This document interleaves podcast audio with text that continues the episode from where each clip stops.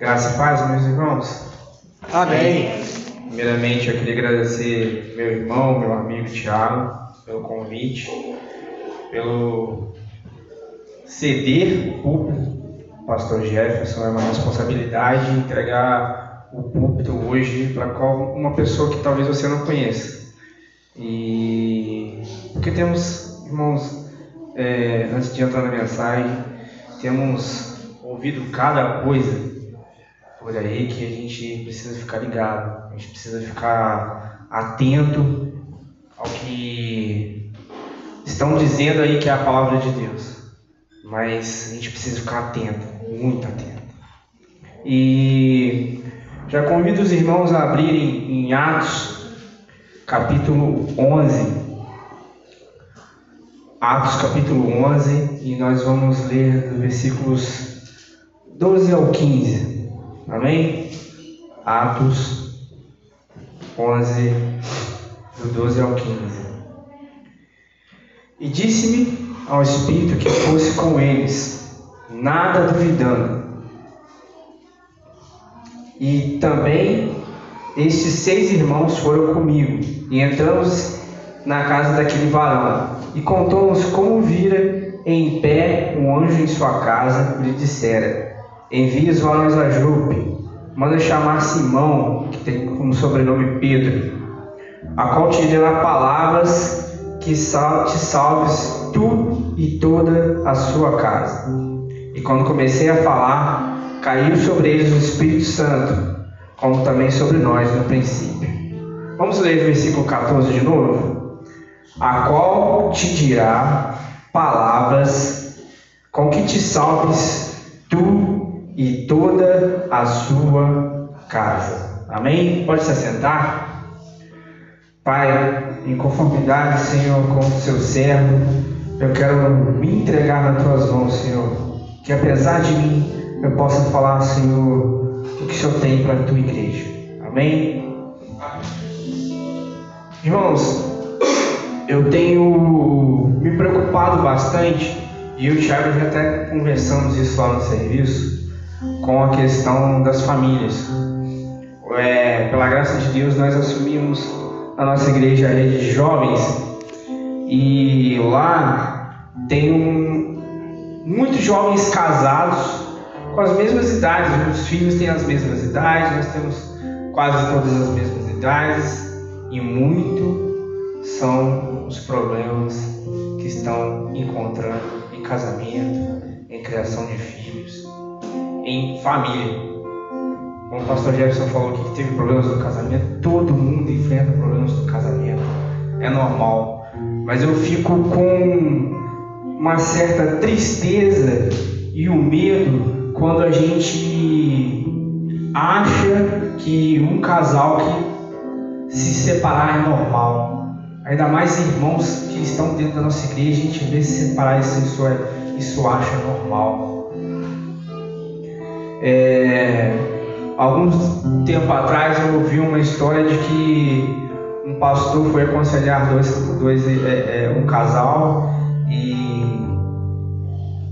depois de muito aconselhamento, não tem jeito, mas ó, você pode ficar aqui, ela pode continuar a louvar, vocês estão separados, mas vocês podem continuar aqui. E eu não achei isso normal. Deveria ter mais luta, deveria ter mais engate desse pastor para salvar esse casamento. E hoje eu quero conversar com vocês sobre família. E nessa passagem, Pedro está explicando à igreja de Jerusalém sobre por que ele batizou Cornélio. Cornélio ele é um centurião italiano, é um romano. Né? Ele é um inimigo dos judeus. E Pedro foi até a sua casa para batizá-lo. E a igreja, ou pelo menos a parte da igreja que ainda pregava circuncisão, achou isso anormal, isso não era direito. Mas Pedro começou a se explicar e começou a explicar por que teve que fazer isso. Por causa de Cornélio, um homem justo perante o Senhor mesmo não sendo um judeu, ele orava, ele jejuava, ele clamava a Deus e ele buscava por ele e pela família dele. E é isso que eu queria falar sobre, com os irmãos aqui, sobre buscar para a nossa casa, para a nossa família. O mundo tem pregado por aí que a família cristã não tem mais jeito, que o casamento não tem mais jeito, que famílias que não são constituídas de um homem, mulher e filhos podem ser famílias felizes. Há uma agenda do mundo para mostrar que família é uma instituição perdida. Mas nós não, nós cristãos temos que defender a nossa família com unhas e dentes, os valores com unhas e dentes, porque eles não sabem que eles querem tanto uma liberdade, mas que quando eles caem nessa liberdade, é uma liberdade do inimigo. Nós só temos liberdades debaixo de um Senhor, de nosso Senhor Jesus Cristo. Aleluia! Ele cuida de nós, Ele cuida da nossa família. E Ele chama hoje a nossa atenção para orar e continuar buscando pela nossa família. E Cornélio fazia isso. Atos capítulo 2, versículo 1 ao 2, diz, diz bem assim: e havia em Cesareia um varão com nome Cornélio, centurião da corte chamada italiana, piedoso e temente a Deus, com toda a sua casa, a qual fazia muitas esmolas ao povo e continuava a orar a Deus. Primeira coisa que eu aprendo com Cornélio, ser temente a Deus. E temor não tem nada a ver com medo.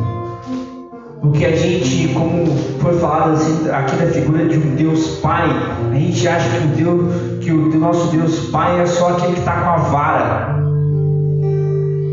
com um artifício pronto para te bater. Não, ele te corrige. Ele quer que você faça as coisas certas não por medo, mas por amor. Porque o Senhor respeita nós respeitamos ao Senhor, por isso nós andamos correto. Nós não podemos andar correto perante o Senhor por causa de medo. Porque uma relação baseada no medo sempre vai acabar mal. Então entenda o temor como respeito. Assim como um Deus Pai deve impor esse temor sobre nós, nós somos, Deus, somos tementes a eles, nós, pais de família, devemos buscar o respeito dos nossos filhos. Verdade. Criar uma relação de respeito e proximidade. E é engraçado eu falar sobre família hoje, porque eu vivi, eu e minha esposa vivemos num deserto por muito tempo sem uma família. Eu já contei um pouco da nosso testemunho aqui, nós tivemos cinco percas antes de vir a Zoe. A Zoe foi pro, nasceu prematura de seis meses. Tiago estava parte disso, Tiago orou por isso. Tenho certeza que ele passou para a igreja aqui também. Então esse milagre que é minha filha é milagre da igreja, não é só meu. Ouvi de alguma pessoa uma vez em algum contexto que falou assim, ah não, porque milagre a gente não, não deixa ninguém pegar, não. Né? Falando que não, não queria, tipo assim, que eu não deixasse pegar minha filha. Mas não, pode pegar sim. Pode carregar sim. Porque a Zoe é um milagre da igreja. É um milagre de várias igrejas que orou por nós. Porque nós passamos por um tempo difícil. Ser pai com uma criança da incubadora é perceber que você nada pode fazer. Só Deus pode fazer.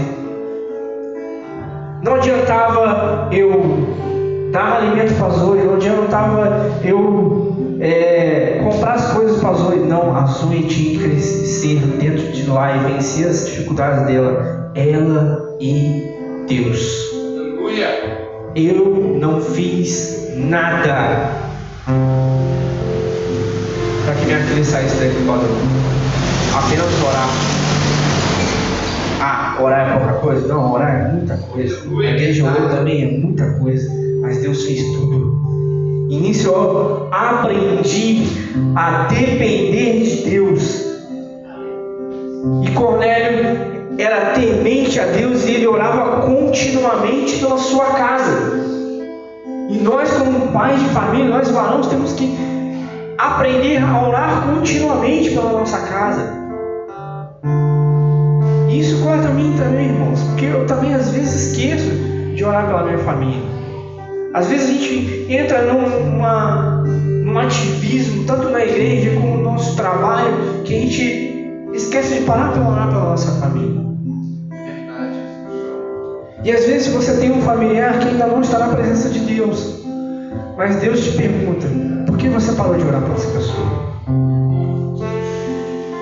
E eu também parei. E eu preciso voltar a continuar a orar pelos meus pais. Meus pais ainda não estão na presença do Senhor. Minha família não está completa na presença do Senhor. Mas eu já tenho uma visão profética que todos vão estar na presença do Senhor. Sábado nós estávamos no aniversário do meu pai com meu tio. E a gente ouviu coisas muito pesadas para nós naquele dia, porque às vezes um, um, um crente ele está num lugar onde que tem bebida, tem álcool, já é uma visão ruim, mas às vezes você está lá pela família, às vezes você tem suas reservas, fica no seu cantinho, aí deve estar chato, tá vendo? Não fala com a gente, tá vendo? Não quer interagir. Não, a gente está lá. Se falarmos com a gente tem que falar, só que a gente tem que ter umas certas barreiras. Mesmo essas barreiras não podem nos impedir de continuar a orar e clamar pela nossa família. Verdade. E uma outra coisa que eu aprendo com Cornélio é escutar a Deus, ouvir atentamente a voz do Senhor. Atos capítulo 10, versículos 3 e 4 diz assim: Este, quase a hora nona do dia, viu claramente uma visão, um anjo de Deus que, que se dirigia para ele, dizendo: Cornélio, a qual, fixando os olhos dele, muito atemorizado, disse: Que o Senhor, que é o Senhor, e disse-lhe: As tuas orações e as tuas esmolas têm subido para a memória diante de Deus. Já te deu conta que Deus tem falado para você: Eu salvarei você e a sua casa. Aleluia. Eu te colocarei num lugar melhor no seu emprego. Eu tenho te guardado, eu tenho te protegido, eu tenho te dado sustento. Mas ouça atentamente a voz de Deus. Aleluia. Hoje a gente tem muita coisa que compete com a voz de Deus. É muito barulho aí fora. É muito barulho das coisas. E a gente precisa às vezes se deslocar um pouco do barulho para silêncio para ouvir a voz de Deus. Deus não fala com a gente quando a gente estiver com atenção em várias coisas, não. A gente tem que estar atentamente na voz dele. Ouça atentamente a Deus. Essa escuta atenta tem que ser de todos da família. Aleluia. Uma família é constituída por pessoas que têm seu papel, e o papel às vezes do homem ou da mulher sábia que talvez seja ela a única que é temente a Deus naquele lugar, é ouvir a voz de Deus. Porque às vezes a gente quer revidar. Quando um, um, parente não crente às vezes fala com a gente de uma forma ríspida, a gente quer revidar. E a gente precisa ouvir a voz de Deus. E a melhor resposta é o silêncio. É a oração. É difícil, é difícil. Mas Deus te chama para ouvir a Ele. Aleluia. E não um insulto, e não a palavra negativa. Palavras têm poder. E por esse, esse dia minha esposa me chamou a atenção por isso. Porque numa brincadeira eu falei assim, Não, porque minha filha nunca vai casar. Olha o que eu falei. Hoje, mãe. É uma brincadeira, mas a gente não, não tem ciência do que está falando. Realmente, eu posso estar profetizando para minha filha que ela nunca vai ter um casamento. E é bom você descobrir esses erros e confessar esses erros perante a igreja, porque eu preciso mudar nisso também. Às vezes a gente fala como uma brincadeira, a gente esquece que a nossa palavra tem poder. É verdade, Jesus. Olha só que Deus está colocando no meu coração que a gente precisa ouvir a voz de Deus. Atos capítulo 4, Atos capítulo 5, versículo.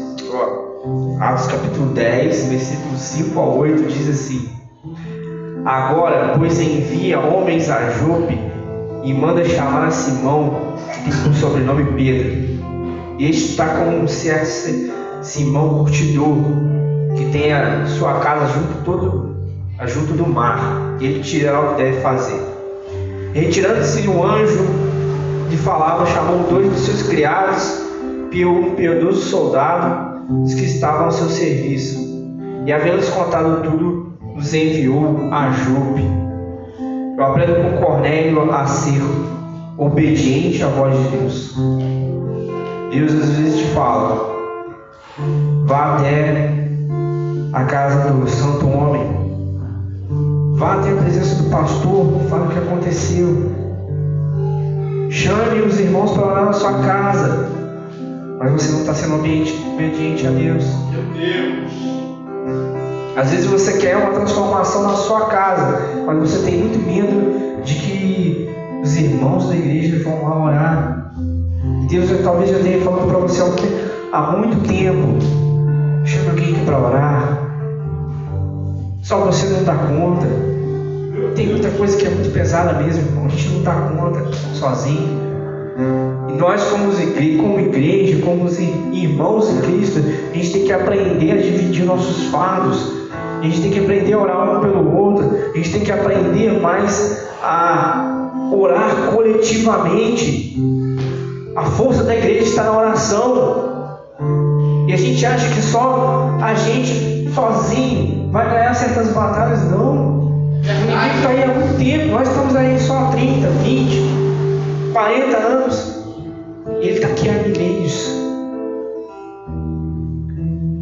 E a gente esquece que a gente precisa ser obediente a Deus e ouvir o que Deus está falando e falar assim: confessa seus pecados.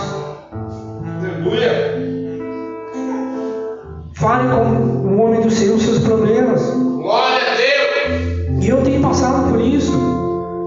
A gente colocou, a gente se pôs na posição de vida dos jovens e quantos problemas a gente percebeu que os jovens estão passando. E a gente está se fazendo essa escuta atenta, a gente está chamando para estar mais próximo. É difícil, porque uma coisa que eu já sei, homem é muito mais difícil se abrir com as pessoas do que, a do que uma mulher. E eu que trabalho com, com, com, com os rapazes lá, tenho um, um certo impedimento para falar com uns. Está passando alguma coisa? Está acontecendo alguma coisa? Tudo bem. Mas a esposa já falou para mim, minha esposa, está acontecendo isso, isso, isso, isso. Ele não quer falar. Mas aí a gente tem que ter tato. A gente tem que ser obediente à voz do Senhor. Faça isso. Dê esse passo aqui. Fale isso. No sábado agora eu tinha precisava falar com, com o irmão e ele, eu não estava conseguindo falar com ele por, por telefone. E eu só ouvi Deus falar para mim, sai com a, com, a, sua filha de carrinho. E eu fui lá embaixo, aí encontrei com um amigo, conversei por um tempo. Aí assim que eu, eu só ia fazer essa volta, lá perto da rua do campo lá, e voltar para minha casa. Aí eu encontrei com um amigo e fiquei um tempo. Na hora que eu acabei de conversar com esse meu amigo, quem estava saindo do supermercado? Falaram que eu precisava conversar. Aí eu falei, dei um abraço e disse, irmão, você que eu queria encontrar. Tô contigo. Qualquer coisa, se quiser conversar, tá tudo aqui. Foi um primeiro passo. Ele aceitou, depois nessa semana ele aceitou entrar no grupo para a gente estudar provérbios. Ele já falou comigo no, no privado, tu tá gostando do estudo, tá orando por certas coisas. E assim a gente vai. A gente precisa ser obediente à voz do Senhor. A gente precisa estar atento e fazer. É ouvir e fazer. Aleluia. É ouvir e obedecer. Verdade. Quarta coisa que eu aprendo com Cornélio, que está em Atos capítulo 10, versículo 22, é: Eles disseram a Cornélio, o centurião, varão justo e temente a Deus, e que tem bom testemunho de toda a nação de judeus, foi avisado por um santo anjo para que te chamasse à tua casa e ouvisse as tuas palavras. Isso aqui são as frases dos soldados que foram enviados por Cornélio, por Cornélio a Pedro, dizendo que ele é um homem justo, ele tem um bom testemunho. Aleluia. E eu aprendo com Cornélio a ser um homem justo e ter um bom testemunho. A dar um bom testemunho que saia das quatro paredes da igreja. Dê um bom testemunho. Eu e o Thiago, a gente estava conversando, vindo para cá, que olha o que Deus fez com a gente. Eu conheço o Thiago de antes e conheço o Thiago agora. O Thiago também conhece de antes conhece agora. A gente não teria uma família. Essa é bem a verdade. A gente não teria uma família. Talvez a gente não tivesse nem aí. Mas olha o que. Deus faz com a gente. Olha como Deus está nos transformando. E olha como Deus tem, tem moldado o nosso caráter. Para nós termos um bom testemunho. Aleluia. Lá no nosso emprego também. Na rua. Deus tem transformado. Se apegue ao Senhor, Ele vai te transformar, Ele vai criar um caráter. E às vezes você acha que santidade tem a ver com ser muito sério, ser muito osudo. Não. Santidade tem a ver com caráter. Você pode brincar, você pode rir. Eita, pode festejar. Não é só ser sério, não. É ter caráter. É quando uma pessoa fala pra você, fala, eu preciso da sua ajuda, vai lá e faz. Fala, eu tô precisando disso. Se tiver no seu, dentro das suas possibilidades, vai e faz. Quero contar um, um pequeno testemunho dentro disso. É, eu estava com muita dificuldade em questão de vencer algumas contas financeiras lá da minha casa. E a gente estava pagando contas e não dizimando o total. E eu e minha esposa começamos a gente não, não, aceita isso mais, senhor. a gente está com muita conta, a gente está fazendo isso, fazendo aquilo, não está conseguindo vencer. E a gente fez uma prova com o Senhor que se começasse a a gente ia dar o nosso dízimo. Esse dízimo desse, desse mês foi muito a mais do que o dízimo, foi, foi uns 10, 20% a mais do que eu, que eu deveria dar, eu dei na igreja. Isso também faz parte do bom testemunho. Aleluia. Seja fiel no que, você se cumpre a fazer. Que Deus vai te sustentar. Deus tem te sustentado até hoje. Deus não tem te nada. Tá certo que a gente está passando por certas dificuldades que não é, só, não é bonança, não é exagerar. Mas é te ser fiel no que você precisa. Aleluia. Cristo não envergonha ninguém. É verdade, Jesus. Se Cristo não envergonha ninguém, muito mais você que crê nele. Aleluia. Então dê um bom testemunho. Seja uma pessoa reta diante do Senhor. Mas não precisa ser pousudo não. Brinca, ri. Às vezes as pessoas que estão lá fora não vêm na igreja, não aceitam o Senhor, porque às vezes você só passa perante eles de cara fechada. Verdade. E às vezes precisa ter um equilíbrio. O Thiago falou isso para essa semana. Você precisa ter um equilíbrio. Eita glória. Não pode ter entrar em todas as brincadeiras, mas você tem que ter um equilíbrio diante do Senhor. Isso é dar um bom testemunho. E Cornélio dava um bom testemunho. Ele era, não era judeu, ele era o inimigo do povo do Senhor, mas o povo do Senhor dizia: ele é um homem justo e dá um bom testemunho diante de nós. Maravilha, Deus. E é isso que Deus está te clamando a você fazer, seja, tenha caráter, dê um bom testemunho. Glória. Irmãos, vou dar uma parada aqui, tomar uma água.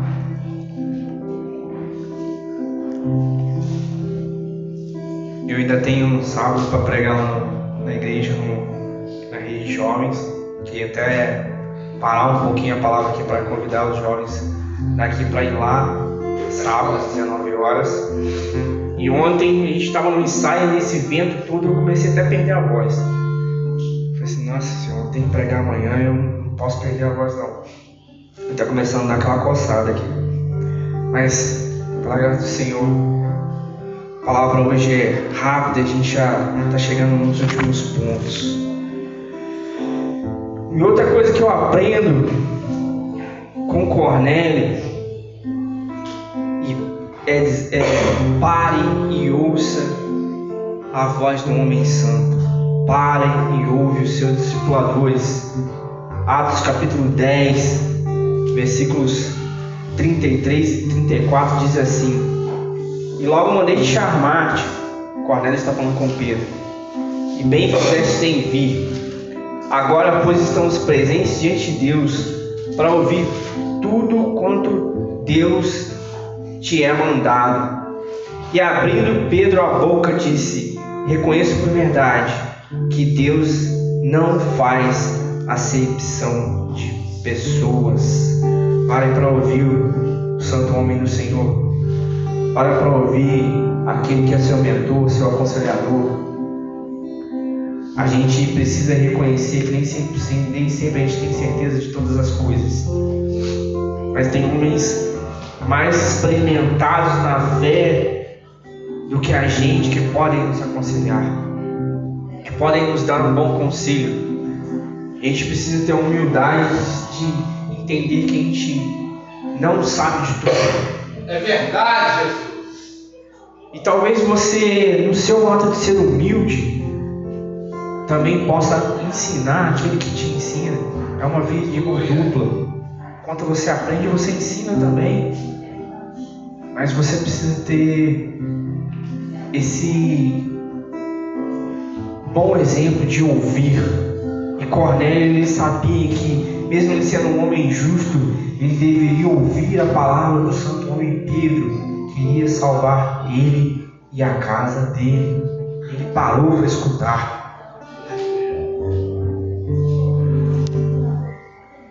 Já caminhando para o fim, eu aprendo com Cornélio em Atos 10, 44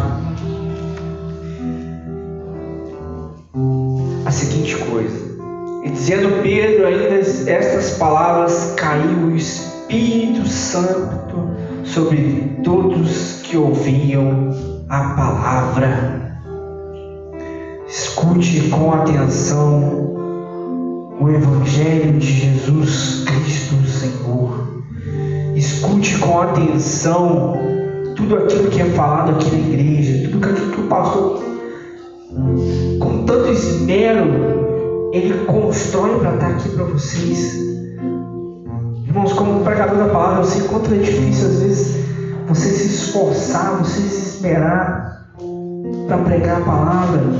Então ouça com atenção o que o seu pastor tem para falar para vocês. Essas horas tão dedicadas a, a ler, a entender a Bíblia, para poder passar para você da forma mais simples. Porque é assim que o Espírito Santo desce na igreja. Aleluia. É muito bom estar no movimento do Espírito Santo, é muito bom pregar, é muito bom é, é, rodar, sapatear, amém. Mas o Espírito Santo de verdade cai na igreja quando nós ouvimos o Evangelho da verdade e praticamos o que é posto para nós. Que Deus fala, não pode ser em vão. A gente precisa começar a ouvir e a praticar, a obedecer. E o Espírito Santo vai encher a nós, encher a igreja. E aqui diz que Pedro nem acabou de falar. Dizendo Pedro ainda essas palavras, quer dizer, ó, e dizendo Pedro ainda essas palavras, Pedro não tinha acabado de falar. Caiu o Espírito Santo sobre todos que ouviam a palavra. E a gente tem que aprender a ouvir a palavra e ser cheio do Espírito Santo. Porque talvez uma hora seja você que esteja pregando e não pastor. Verdade, Jesus. É você que esteja falando para um amigo sobre a palavra do Senhor, sobre como o Senhor tem feito na sua vida. E às vezes não é recitar versículos, não. É contar a razão da sua esperança. É como Deus te transformou, é como Deus tem cuidado de você. É como Deus não tem te esquecido. É como Deus tem te ajudado tem secado as suas lágrimas nos piores momentos.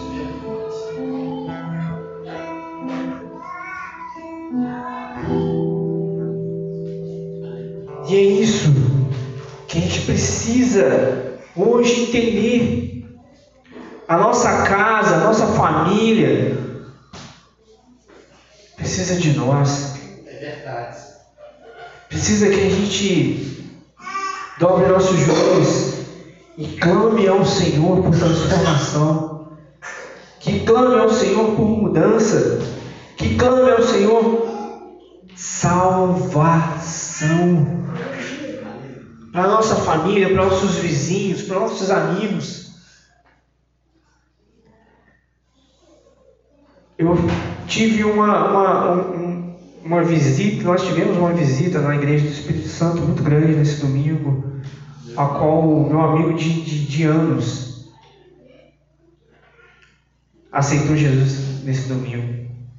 Aleluia. Depois de muito tempo a gente falando, depois a gente conversando, depois a gente aconselhando ele sobre como ele lidar com os relacionamentos dele, ele viu no culto de domingo a três domingos atrás, eu não chamei ninguém, por incrível que pareça, o pastor disse assim, ó, chama seu amigo para estar aqui, é culto do, do- do- dia do amigo, e eu não chamei. Ele que falou assim, vocês vão na igreja hoje? Vamos, hoje é culto do amigo, vamos? Falei, vamos. E ele foi. E ele ficou com vergonha, ou na verdade o inimigo não deixou ele ir nesse primeiro dia aceitar Jesus. Mas no segundo domingo ele estava lá. Glória. Aí nesse terceiro, pela graça do Senhor, ele ouviu a palavra, o pastor fez o clamor, ele estava lá na frente. Aleluia.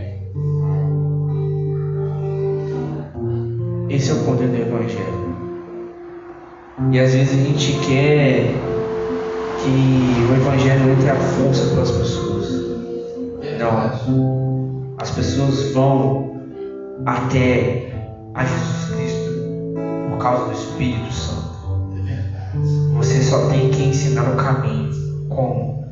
Orando, jejuando, ouvindo o Senhor, obedecendo, sendo discipulado, dando bom testemunho. Tudo que Cornélio fez para salvar a casa dele. É o que nós precisamos fazer. É, Deus. Aleluia. É o que nós precisamos continuar a fazer. Andar com retidão no caminho do Senhor não é difícil. Mas torna quase impossível se a gente fizer isso sozinho. E a gente precisa dos irmãos, a gente precisa da igreja, a gente precisa se dedicar a vir a- aos estudos, a gente precisa se dedicar a vir aos cultos e adorar o Senhor, e aclamar, e orar, a vir à oração. Quando eu comecei, quando eu fui recém-convertido, eu fiquei desempregado. Meu Deus. E eu comecei a namorar minha esposa. Então, naquele primeiro amor, eu virei um rato de oração que a gente ia na oração das sete da manhã com as irmãs do, do coque. Só saudades da. Eita glória. Só a gente de jovem, não tinha mais, mais umas dois, duas jovens que iam de manhã, mas era raro, só as, só as cabecinhas brancas. E elas começaram a orar pela gente, elas começaram a clamar pela gente, elas começaram a interceder pela gente, com posição de mãos mesmo. E a gente ali começou a crescer no Evangelho, por causa da companhia dessas pessoas mais experientes. Que começaram a enxergar na gente um potencial. Quando nós nos casamos, é, fomos convidados pelo pastor para fazer uma, um estudo lá no, no CRIAD, que é jovens, que é o Centro de Recuperação de Jovens é, de- Infratores. E a irmã a tia Ana Mariana orou pra gente naquele mesmo dia. Guarda a gente, esses jovens lá sem o poder da oração, sem o poder dessas pessoas que intercedem por nós, sem poder da igreja, nós não fazemos nada. Muito menos pregamos, muito menos falamos, muito menos convencemos a qualquer pessoa de se converter. O Espírito Santo vai agindo por nós, mas nós temos que ser a ferramenta. Nós precisamos continuar sendo afiados um do outro.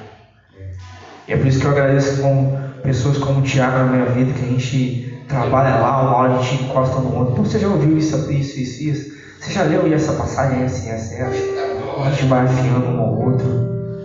E a gente vai se fortalecendo. Um vai orando pelo outro. E é assim que a gente prega o Evangelho. E é assim que a gente conquista almas lá fora. Sendo homens justos, sendo mulheres justas, sendo pessoas de oração e sendo um exemplo como Cornélio. E assim a gente vai salvar nossa casa, assim a gente vai guardar nossa família. Assim a gente vai proteger nossos filhos. Tem muitas crianças aqui. E a gente imagina quanta coisa a gente já está passando agora. Imagina quantas nossas coisas nossos filhos vão passar. E a gente precisa começar a fazer isso que tia Ana Mariana fez por nós. A colocar a cabeça na mão das nossas crianças e profetizar. E eu até queria fazer isso. Eu queria chamar as crianças aqui. E a gente orar por isso.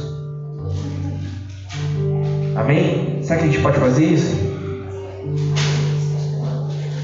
Estão comendo? Ah, não, se não puder, a gente ora para estar aqui. A gente traz as crianças aqui e deixa eles terminarem. Amém. Amém. Então eu quero só concluir.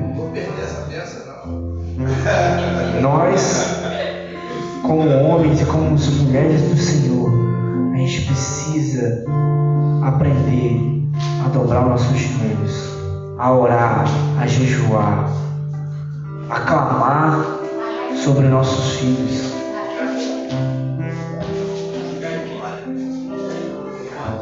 E a profetizar sobre eles cidadãos de bem, homens de bem, mulheres de bem, pessoas que vão pregar o Evangelho Maravilha, Deus. nas suas vidas. E eu quero clamar para essas crianças, eu quero que vocês estendam suas mãos para cá Aleluia.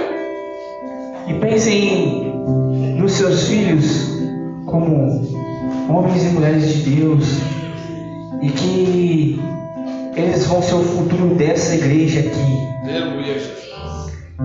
E que eles vão pregar, eles vão ser os futuros pregadores, eles vão ser os futuros levitas, os futuros evangelistas dessa igreja.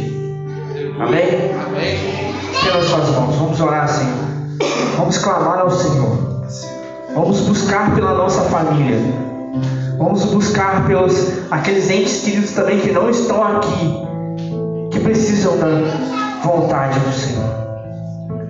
Senhor Deus, Pai querido, nós te clamamos pela tua presença, ó Pai. Nós te clamamos pelo teu Espírito Santo.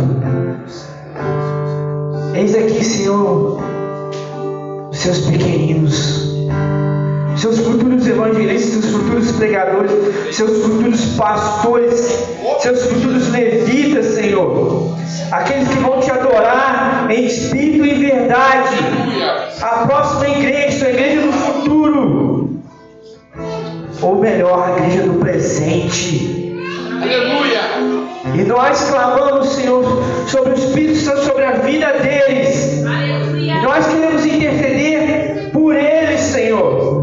Guarda eles do inimigo, guarda eles do mundo maligno, do mal que tenta capturar a mente dessas crianças. Protege, Senhor, essas crianças, protege a mente dessas crianças, ó Pai. Encha elas com o Espírito Santo, mas que elas não deixem de ser crianças. É verdade. Encha cada um, Senhor.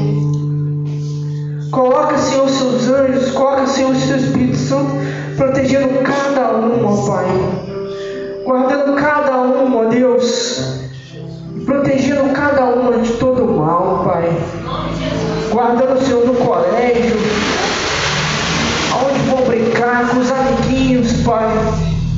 Que o Senhor possa proteger cada um, cada criancinha aqui, Senhor.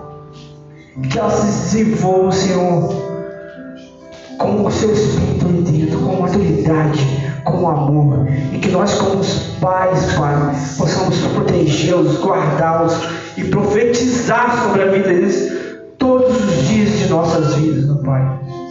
Como Cornélio, Senhor, nós queremos que essa bênção seja não estendida também só a nós, mas, Senhor, aqueles entes queridos que estão nas nossas casas.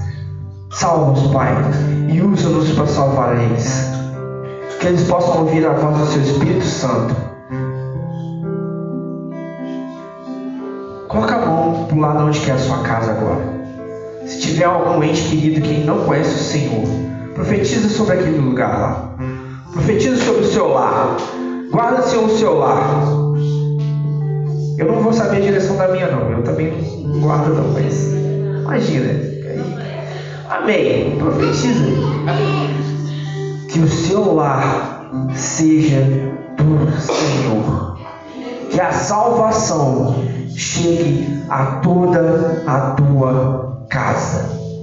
E que o Espírito Santo possa estar sobre ela e sobre todos os entes queridos que possam ser cheios. E que o Senhor, o Senhor traga a salvação àqueles que ainda não te conhecem. Que eles possam crer no Senhor nós teremos vitórias para cantar. Assim, nós te agradecemos por tudo, Senhor, pelo que o Senhor já fez, pelo que o Senhor vai fazer. Nós te agradecemos em nome de Jesus. Amém. E assim eu agradeço a oportunidade. Em nome de Jesus. Retorno a palavra ao apóstolo Jefferson. Amém.